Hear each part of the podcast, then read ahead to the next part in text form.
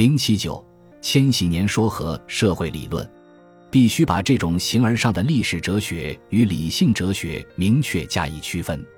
后者只以经验为基础，寻求有着逻辑和经验主义根据的结论。只要一超出这个范围，理性的哲学便尝试做出假设，但他绝不会忘记经验止于何处，假设起于何时。只要有利用经验的可能，他就避免采用概念的虚构。他绝不会排挤经验科学，他的唯一目标是统一我们对社会事件和历史演化进程的看法。唯其如此。他才能够确定支配社会条件变化的法则。他通过指出或尽力指出决定着社会发展的要素，皆是决定着社会演化的原理。这种原理被假定为有着客观的有效性，也就是说，只要有社会在，它便发挥作用。但是还要为它补充上另一条原理，并且必须证明在什么条件下前一条原理起支配作用，在什么条件下由后一条原理主宰。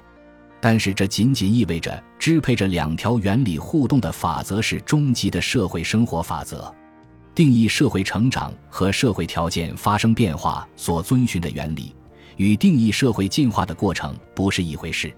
这种过程必然是有限的，它有始有终；而法则的支配作用必然是无限的，它没有起点和终点，它是连续性的，不是一种偶发现象。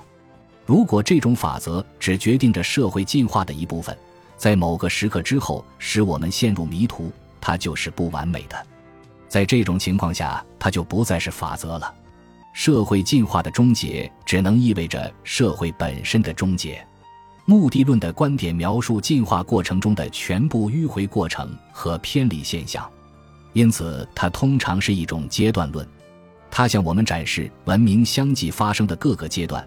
直至达到一个必然的最后阶段，此后再无其他阶段，这时就不可能知道历史如何继续演进了。千禧年说的历史哲学采取了超出人类全部智慧的天命观，它致力于预见，就像唯一的上帝之眼那样预见。不管我们把它称为教会人的诗篇、预言、信念、希望，还是别的什么，它绝对不可能是两样东西：科学或知识。也不可把它称为假设，就像不能把占星术士或算命先生的话当作假设一样。马克思主义者把他们自己的千禧年教会称为科学，乃是一个聪明过人的诡计。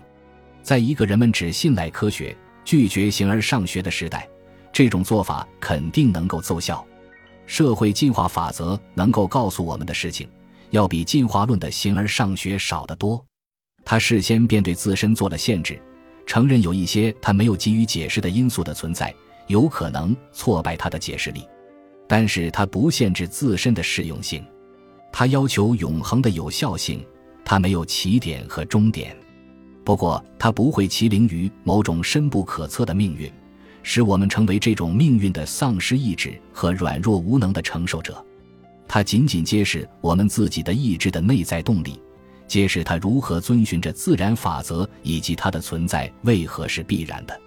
这不是对人类命运，而是对人类行为的洞察。既然科学社会主义是形而上学，是一种千禧年式的救赎承诺，从科学上反驳它就是多此一举。运用理性向神秘的教义开战是没有任何用处的。世上没有教育迷狂者的办法，他们只能在墙上撞得头破血流。然而，马克思主义不仅是一种千禧年说，它还受到19世纪科学精神的很大影响，并努力以理性的方式为自己的学说辩护。我们以下各章所要探讨的，便是他的这些尝试，而且仅限于这些尝试。